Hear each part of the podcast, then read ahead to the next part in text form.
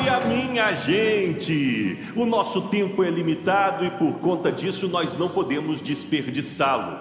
O que muita gente não se dá conta é que mais de 70% das horas do seu dia costuma ser gasto com algo que não acrescenta em nada. Na era digital que vivemos, em que olhos vivem pregados em celulares e computadores, o desperdício de tempo se tornou ainda mais frequente. Aprenda a gerenciar o seu tempo e as suas atitudes.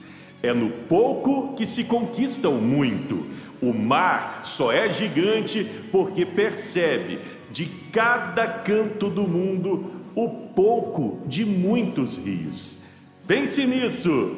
Bom dia, família! Bom dia, Betinho!